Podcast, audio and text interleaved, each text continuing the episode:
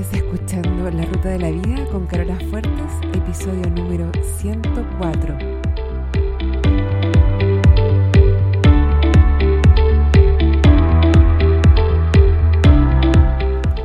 Porque lo importante no es el destino, lo importante es el camino. No se trata de lo que logramos, sino de en quienes nos convertimos en el proceso, porque solos podemos llegar rápido, pero juntos llegamos más lejos. Te invito a compartir el camino. Bienvenido a la ruta de la vida.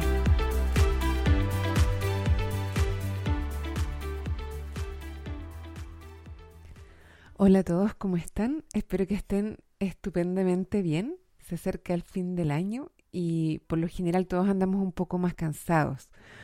Pero es importante cuidarse uno mismo, asegurarse de dormir suficiente, eh, de tener tiempo de ocio y de relajación, de conectarse con la familia, con los amigos, hacerse un poquito de cariño.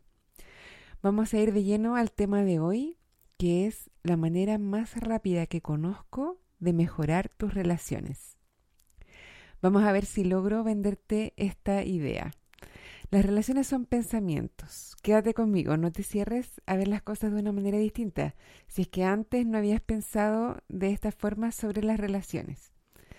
Una de las maneras en que tendemos a destruir nuestras relaciones de todo tipo, profesionales, de amistad, de pareja, es cuando tenemos demasiadas reglas. Tenemos tantas reglas para nuestras relaciones que dejamos de vivir y de ver la relación tal como es, porque estamos cerrados y estamos como cegados por nuestras expectativas.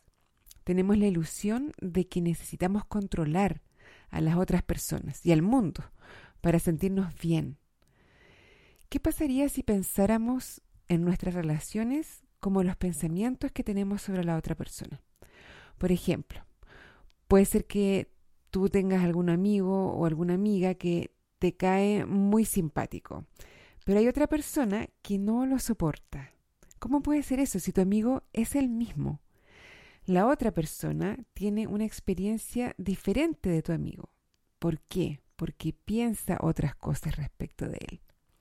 La relación de esa persona con tu amigo depende de los pensamientos de esa persona acerca de tu amigo, más que de tu amigo. Otra cosa súper frecuente que pasa es que conoces a alguien y por alguna razón de primera te parece poco agradable. Entonces puedes incluso pensar que esa persona no te agrada. Pero tal vez después tienen la oportunidad de conocerse eh, con más profundidad, de conocerse más y te das cuenta de que lo que pensabas no era así. La persona sigue siendo la misma pero te das cuenta que lo que tú pensabas de esa persona no era. A mí me ha pasado estar en, eh, en esa situación yo. O sea, me refiero a que me han dicho varias veces, cuando yo recién te conocí, me caíste tan mal, pero ahora que te conozco más, me caes simpática. Y estoy segura de que todos hemos estado alguna vez en uno u otro lado de una situación como esta.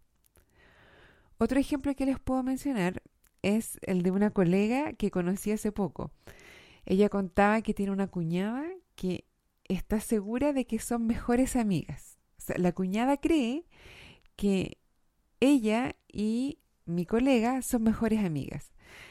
Y esta colega no quiere ser la mejor amiga de su cuñada. Es más, no le cae bien, le molesta que la cuñada se autoinvite a todo lo que hace, que la llame constantemente, que le mande mensajes, pero la cuñada piensa que son mejores amigas, por lo tanto, desde su punto de vista, son mejores amigas. El saber esto es el secreto para tener mejores relaciones. Me refiero al saber que son tus pensamientos lo que hace tu relación. Y digo que es la manera más rápida de mejorar tus relaciones porque solo depende de ti. Y puedes decidir tener los mejores pensamientos sobre otras personas cuando quieras y en un instante. Tu relación con cualquier persona depende de tus pensamientos acerca de ella.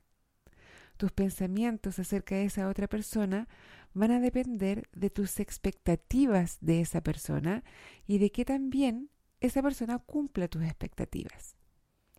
Cuando sientes amor hacia otra persona es porque estás pensando cosas amorosas, te estás fijando en lo que te gusta, en lo que valoras, en lo que te encanta de esa persona. De la misma manera, cuando estás enojado con alguien, es porque estás teniendo pensamientos de enojo, te estás fijando en lo que te molesta, en lo que no te gusta, en lo que hacen diferente de como tú crees que debieran hacer. Y asimismo, nadie puede herir tus sentimientos, solo estás teniendo pensamientos que te hacen doler. Cuando logras comprender esto, tus relaciones nunca volverán a ser las mismas. Nunca van a volver a ser como antes, van a ser mucho mejores en todo sentido. Si no me crees, porfa, haz la prueba. A mí me pasa, por ejemplo, con mis hijos. A veces me enojo con mi hija chica porque es porfiada. Le digo que no haga algo y lo hace igual. O le digo que haga algo y no lo hace. Bota cosas, ensucia, desordena. Bueno, en otras palabras, es una niña normal de dos años y medio. Pero cuando tengo la expectativa de que esté tranquila, de que no haga desórdenes, de que haga caso, y ella no lo cumple, me enojo, porque pienso que debería cumplir con mis expectativas. Ella es súper buena para darse cuenta cuando yo me enojo, y no se demora ni dos segundos en decir, perdón mamá. No ha cambiado nada. El desorden es el mismo, quedó igual de sucia, no hizo lo que le dije que hiciera. Pero al decirme eso, como que me saca de la rabia. Y mis pensamientos cambian de inmediato. Me acuerdo de que es niña, que tiene dos años y medio, que lo que hace o no hace no es para molestarme a mí, es parte de su desarrollo, sano, normal. Lo que quiero decir es que la situación es la misma, solo que la estoy mirando de otra manera, de una manera distinta, me estoy fijando en otros aspectos estoy teniendo pensamientos que me generan amor, paciencia, ternura y calma.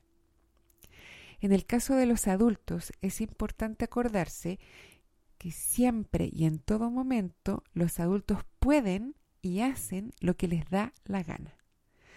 Tratar de controlar a otro adulto es completamente inútil. Y esto es algo que en mis sesiones de coaching privadas me toca repetir bastante. Querer y creer que es posible controlar a otro adulto en cuanto a lo que hace o no hace, a lo que dice o no dice, a lo que piensa o no piensa, es completamente inútil. Y además de inútil, tampoco es muy bien recibido por ellos. Es como que no les gusta. Bueno, tú eres un adulto, por lo tanto sabes a lo que me refiero. A nadie nos gusta que nos controlen o que nos traten de controlar o que nos traten de cambiar. Tú puedes ser como te dé la gana hacer y puedes hacer lo que te dé la gana hacer. No tienes que hacer nada que realmente no quieras hacer. Y esto no te hace egoísta, así como no hace egoísta a otra persona cuando no hacen lo que tú quieres que hagan. Esto lo único que significa es que como seres humanos y como adultos tenemos libre albedrío. No eres responsable de cómo otra persona se siente si tú no quieres hacer algo. De la misma manera que el otro no es responsable de cómo tú te sientes cuando él no quiere hacer algo o ella. De todas maneras, tú podrías querer hacerlo porque esa persona quiere que lo hagas.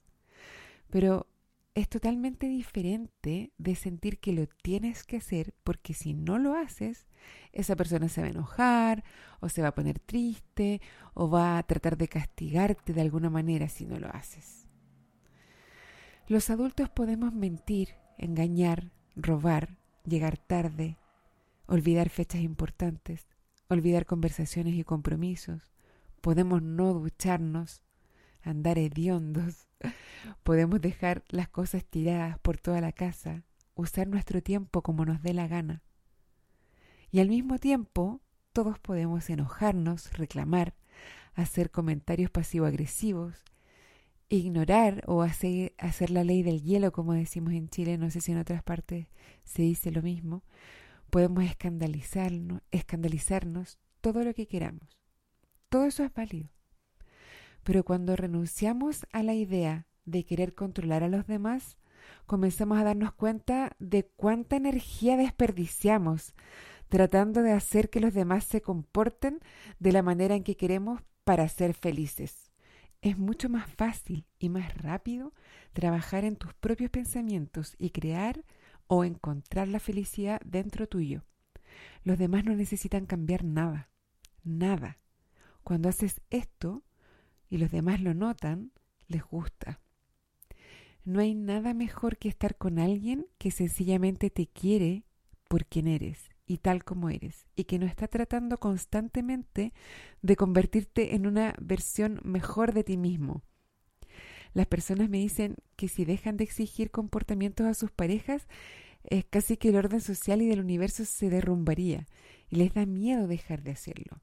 Pero muchas veces comienza a pasar que la relación empieza a mejorar rápidamente y hasta es más probable que ese marido saque la basura o recoja los calcetines es mucho más entretenido hacerlo porque quiere y no porque alguien le está repitiendo con el tono de hasta cuándo o te están castigando, entre comillas, de alguna manera porque no lo has hecho. También hay personas que encuentran que es injusto que la otra persona no haga lo que espera o lo que dice el manual. Esto lo expliqué en el episodio 95 y te explico todo lo que es el concepto del manual. Pero si hablamos de eso, también cabe preguntarse si es justo o no que esperes de alguien que haga algo que no quiere hacer. Eh, conozco el caso de una mujer que quería que su pareja lavara los platos después de comer. Él no quería lavarlos, porque no le gustaba lavar los platos. Pero accedía a lavarlos porque ella quería. Pero ella quería que él quisiera lavar los platos. Por, por lo cual el solo hecho de que lavar a los platos no era suficiente para la felicidad de ella. Pueden ver cómo ella está dejando en manos de otra persona la facultad de estar contenta o no. Y por otro lado, esta necesidad de control de ella sobre no solo las acciones de su pareja, sino también de los deseos.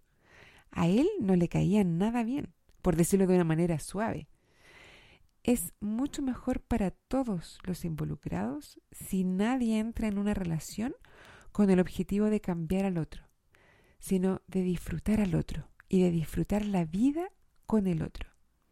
Esas relaciones donde una de las partes ve al otro como un diamante en bruto y se ve a sí mismo como quien va a pulir ese diamante, a mi modo de ver por lo menos están destinadas al fracaso. Al igual que en otras ocasiones, Repito que no estoy condonando la violencia ni el abuso. Estoy hablando de relaciones sanas en ese aspecto. Y tampoco quiero decir que no se pueda pedir a la otra persona que haga algo distinto, que cambie algo. Todo se puede pedir. Pero la otra persona no tiene la obligación de conceder. Y eso está bien también. En resumen, la manera más rápida que conozco de mejorar tu relación es uno, fijarte en los pensamientos que tienes sobre la otra persona y elegir cuidadosamente y a propósito y constantemente pensamientos que te hagan sentir amor, empatía, confianza, cercanía. Dos, dejar, entre comillas, porque no los estamos dejando, no necesitan nuestro permiso, pero pongámoslo así, dejar a los demás ser quienes son y valorarlos por eso y dejar ir las expectativas para siempre. Y tres, hacerte cargo de tu propia felicidad y enfocarte en compartirla con la otra persona y no en esperar que la otra persona te provea de esa felicidad. Bueno, si tienes cualquier pregunta, sugerencia o comentarios, por favor escríbeme a carola.larutadelavía.com y cuéntame de qué se trata. En www.larutadelavía.com están las transcripciones de los episodios y ahí también me pueden dejar comentarios. Eso es todo por hoy. Me despido. Hasta el próximo lunes. Como siempre les deseo una buena semana